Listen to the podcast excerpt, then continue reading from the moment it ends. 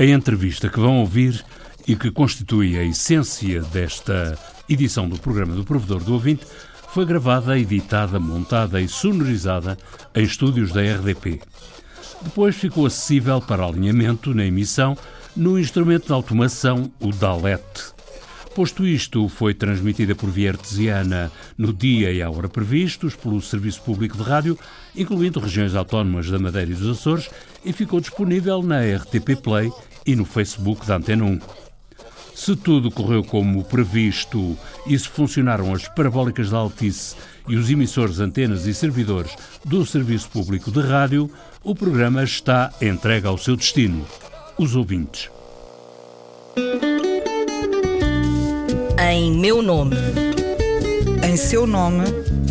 Em nome do ouvinte. O programa do provedor do ouvinte. João Paulo Guerra. O engenheiro Carlos Barrocas é diretor, depois de junho, dos Serviços de Engenharia, Sistemas e Tecnologia da Rádio e Televisão de Portugal. Para a entrevista ao programa do provedor, o diretor técnico fez-se acompanhar de duas responsáveis de áreas muito sensíveis, Ana Cristina Falâncio, emissores, Maria João Dias, estúdios e transmissões exteriores. Na entrevista de 55 minutos que deu à equipa do programa do provedor, Carlos Barrocas disse 25 vezes a palavra projeto, 13 vezes a palavra relevante e 31 vezes a palavra investimento. Eu até quero acreditar e transmitir aos ouvintes essa crença nas boas intenções do projeto relevante do diretor técnico da Rádio e Televisão de Portugal. Mas, para tanto, eu teria também que continuar a acreditar indefinidamente na discriminação positiva que iria dar à rádio alguma coisa do muito que a rádio perdeu para a televisão. O problema é que os projetos, quanto mais relevantes, mais investimentos requerem, e os investimentos dependem do compromisso de cerca de duas dezenas de milhões de euros que a RTP reclama como dívida do governo. Eu diria que, uh, que a RTP necessita de um esforço relevante e adicional de investimento para conseguir, em pouco tempo, ou num tempo razoável, dotar-se dos meios e equipamentos com que deve trabalhar. Com o dinheiro previsto, e principalmente sem o dinheiro previsto, a RTP terá que realinhar prioridades. Carlos Barrocas promete, tanto quanto lhe cabe prometer, que a rádio estará sempre na primeira linha para investimentos e reequipamento. Eu acho que nesta lista tem muita coisa em primeiro lugar para matar aqui.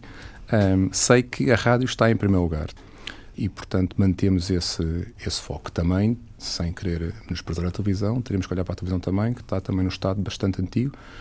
E, portanto, acho que a vida faz disto, que é gerindo um bocadinho estas prioridades. Sei que o nível de investimentos que estão previstos para a rádio nesses 20 milhões ultrapassam grande parte dos 20% deste investimento, 20 a 30% deste investimento, que é um tema relevante em termos, em termos de rádio. É? O Serviço Público de Rádio tem vivido preso por arames.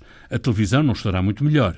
Houve algum esforço em 2018, novos meios móveis de reportagem ainda a ser testados, novas antenas em Monsanto, novos equipamentos na Serra do Muro e na Foia mas a substituição apenas parcial do equipamento, novas antenas com o velho quadriplex e velhos emissores, já deu faísca em Monsanto. Dizia-se que o material velhinho ficou zangado porque apareceu um material novo cheio de genica e o material velho não aguentou. Há um equipamento que acusou a idade com a entrada do novo equipamento, sim. E, portanto, é, estamos neste momento em processo de recuperar o velho equipamento do, do, do tal de uh, modernidade para aguentar a potência de emissão que estamos, que estamos a colocar. Sim, é verdade. Eh, mas está prevista a compra de um quadriplex novo?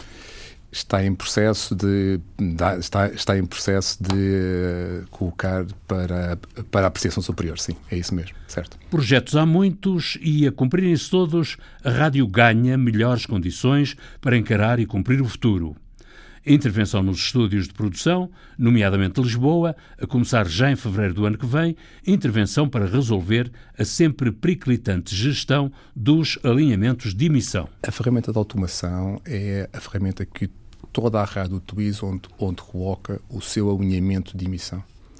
É uma ferramenta que já tem 10, 12 anos de, de vida e que nós queremos mudar claramente para dar uma nova, uma nova estrutura. Mudar ou...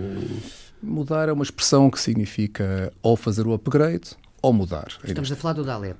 Estamos a falar da solução Dalet atualmente, sim. Famigerado, que nós entendemos como famigerado Dalet, não é? Está também em análise, teremos que recuperar um conjunto de atributos, análises e análise de mercado sobre esse sistema para decidir exatamente o que se vai fazer. É um caminho que ainda não está efetuado ao detalhe. Ou seja, falta aqui decidir qual é a ferramenta. Se é uma, se é da AWET como upgrade ou se é outra ferramenta e os tempos que decorrem para aí. Ainda há esse passo para ser dado. Este ano, a maior parte da correspondência com críticas e queixas ao provedor do ouvinte foi por motivos técnicos. Ora, bem-vindos então. Uh, peço desculpa, mas uh, estou aqui com um problema informático no uh, nosso computador para lançar então os indicativos que tínhamos aqui preparados para ouvirmos as notícias. E com razão. Este ano, a joia da coroa da Antena 2 os concertos prom da BBC constituíram um desconcerto pegado porque a parabólica estaria desalinhada.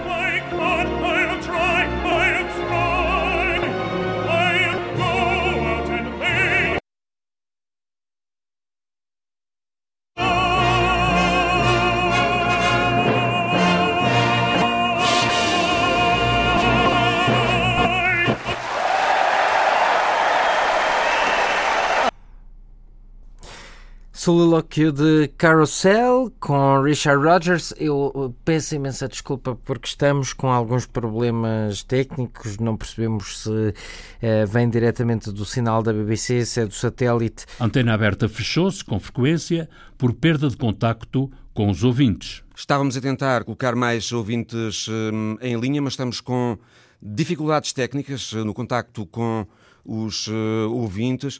Nesta altura estão-me a indicar que um, é impossível uh, um, assegurar estes uh, contactos, pelo que vamos suspender. Augusto Fernandes. Houve repórteres da bola a terem que rematar relatos pelos telemóveis porque outros meios falharam. Fernando Rico? Não é possível o contacto com Fernando Eurico na Alemanha. E no dia 30 de setembro, um domingo, até falhou a ligação à Eucaristia Dominical. Por motivos técnicos, alheios evidentemente à nossa vontade, estamos impossibilitados de transmitir a Eucaristia Dominical. Pedimos a vossa compreensão, há dias menos conseguidos. O diretor técnico, Carlos Barrocas, e a responsável pelas transmissões exteriores, Maria João Dias, explicam o que aconteceu. Estava prevista uma ligação, tinha sido prevista uma ligação entre uh, o local e a RTP. Essa ligação uh, no momento antes da entrada no ar, onde se faz todos os testes operacionais da, da linha, não estava ativa. E, portanto, o meio de transmissão não estava lá. Uh, Falou-se com o fornecedor dessa linha, dessa linha de transmissão, desse meio de transmissão, e o, e, digamos, e o, e, o, e o fornecedor foi analisar. O facto é que a análise desse problema não conseguiu fazer com que o meio de transmissão ficasse ativo até o momento em que a emissão aconteceu. E como tal, desse ponto de vista, não se consegue fazer, eh, digamos, uma emissão sem meio de transmissão e não se fez. Esse problema envolveu a Altice? A linha estava uh, uh, alugada, portanto, à empresa Altice. O cabo foi, foi cortado devido a uma queda de uma árvore. Teve que ser substituído o cabo de ligação. Ou seja, foi uma ocorrência fortuita que neste caso concreto teve, teve, por coincidência, teve impacto na emissão de forma, de forma muito, muito objetiva. Sem meios de transmissão alternativos, não há milagres, nem missa ao domingo, e é assim que o serviço público e o cumprimento do contrato do serviço público de rádio, em dada fase do respectivo percurso, fica nas mãos de um grupo económico privado estrangeiro todos os exteriores dependem de um meio de transmissão qualquer, seja a Altice, seja outra empresa qualquer, seja portuguesa, seja internacional, seja, seja, seja como for. Portanto, nós, para evitarmos estar dependentes de um meio de transmissão, temos que ter dois ou três meios alternativos de backup. Algumas vezes temos, outras vezes não temos. E de forma muito objetiva, para além de todos os projetos e relevâncias, como de desinvestimentos e descontinuidades, o diretor técnico da rádio tem um sonho. O meu sonho é passar um mês sem ouvir falar que há avarias na rádio, já fico feliz. E, portanto, não, não quero muita coisa, como vê. e, de momento, há um projeto ainda pouco claro que a RTP embala como quem acalenta um filho.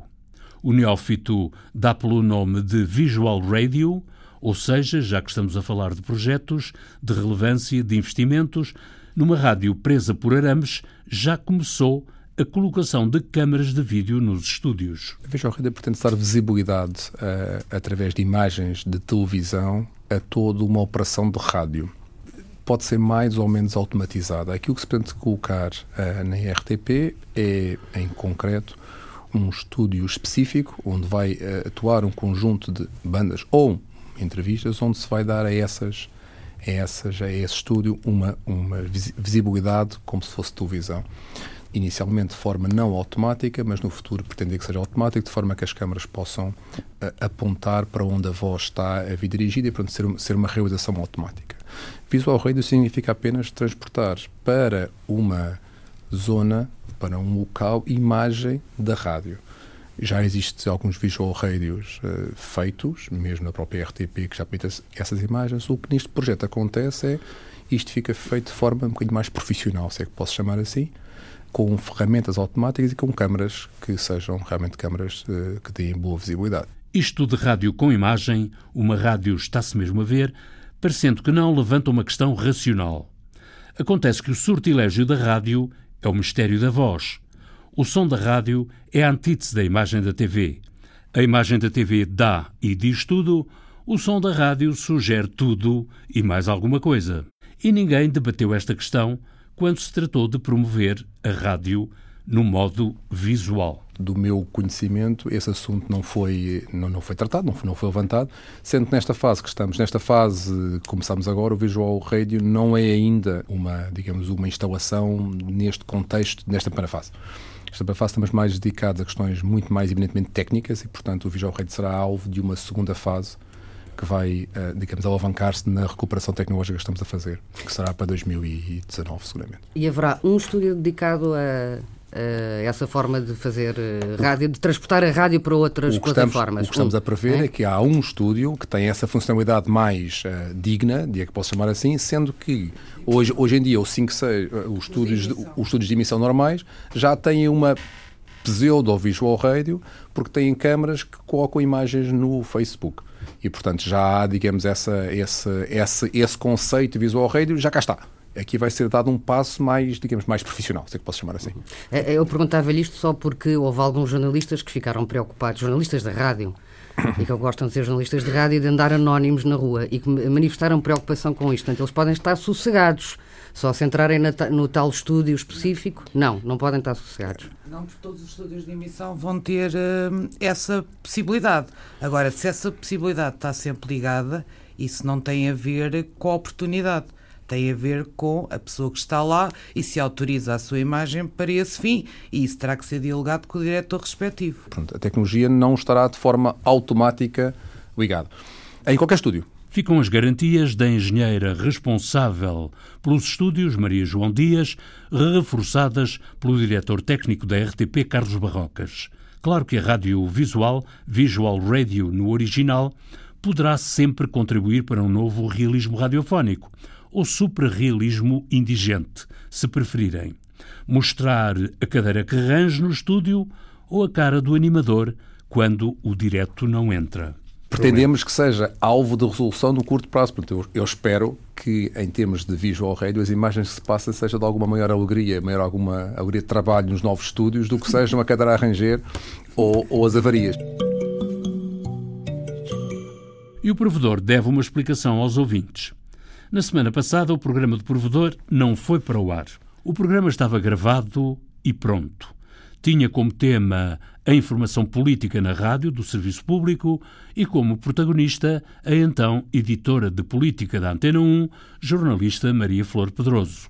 A notícia de que a jornalista tinha aceitado o convite para desempenhar o cargo de diretora de informação da RTP, televisão, que é o que RTP continua a querer dizer, esvaziou aquela edição do programa do provedor do seu conteúdo. Felicidades para Maria Flor Pedroso, mas, como comentou de imediato uma ouvinte atenta, foi uma boa notícia para a TV, péssima notícia para a rádio. Com efeito, a rádio lá perdeu mais um precioso ativo. houve uma sangria grande de uh, elementos uh, na informação da Antena 1 uh, e muitos dos que saíram eram dos melhores.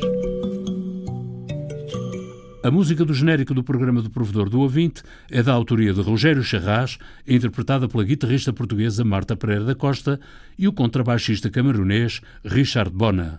Sonorização e montagem João Carrasco, ideias e textos Inês Forjás, Viriato Teles e João Paulo Guerra. Em meu nome. Em seu nome. Em nome do ouvinte. O programa do Provedor do Ouvinte. João Paulo Guerra.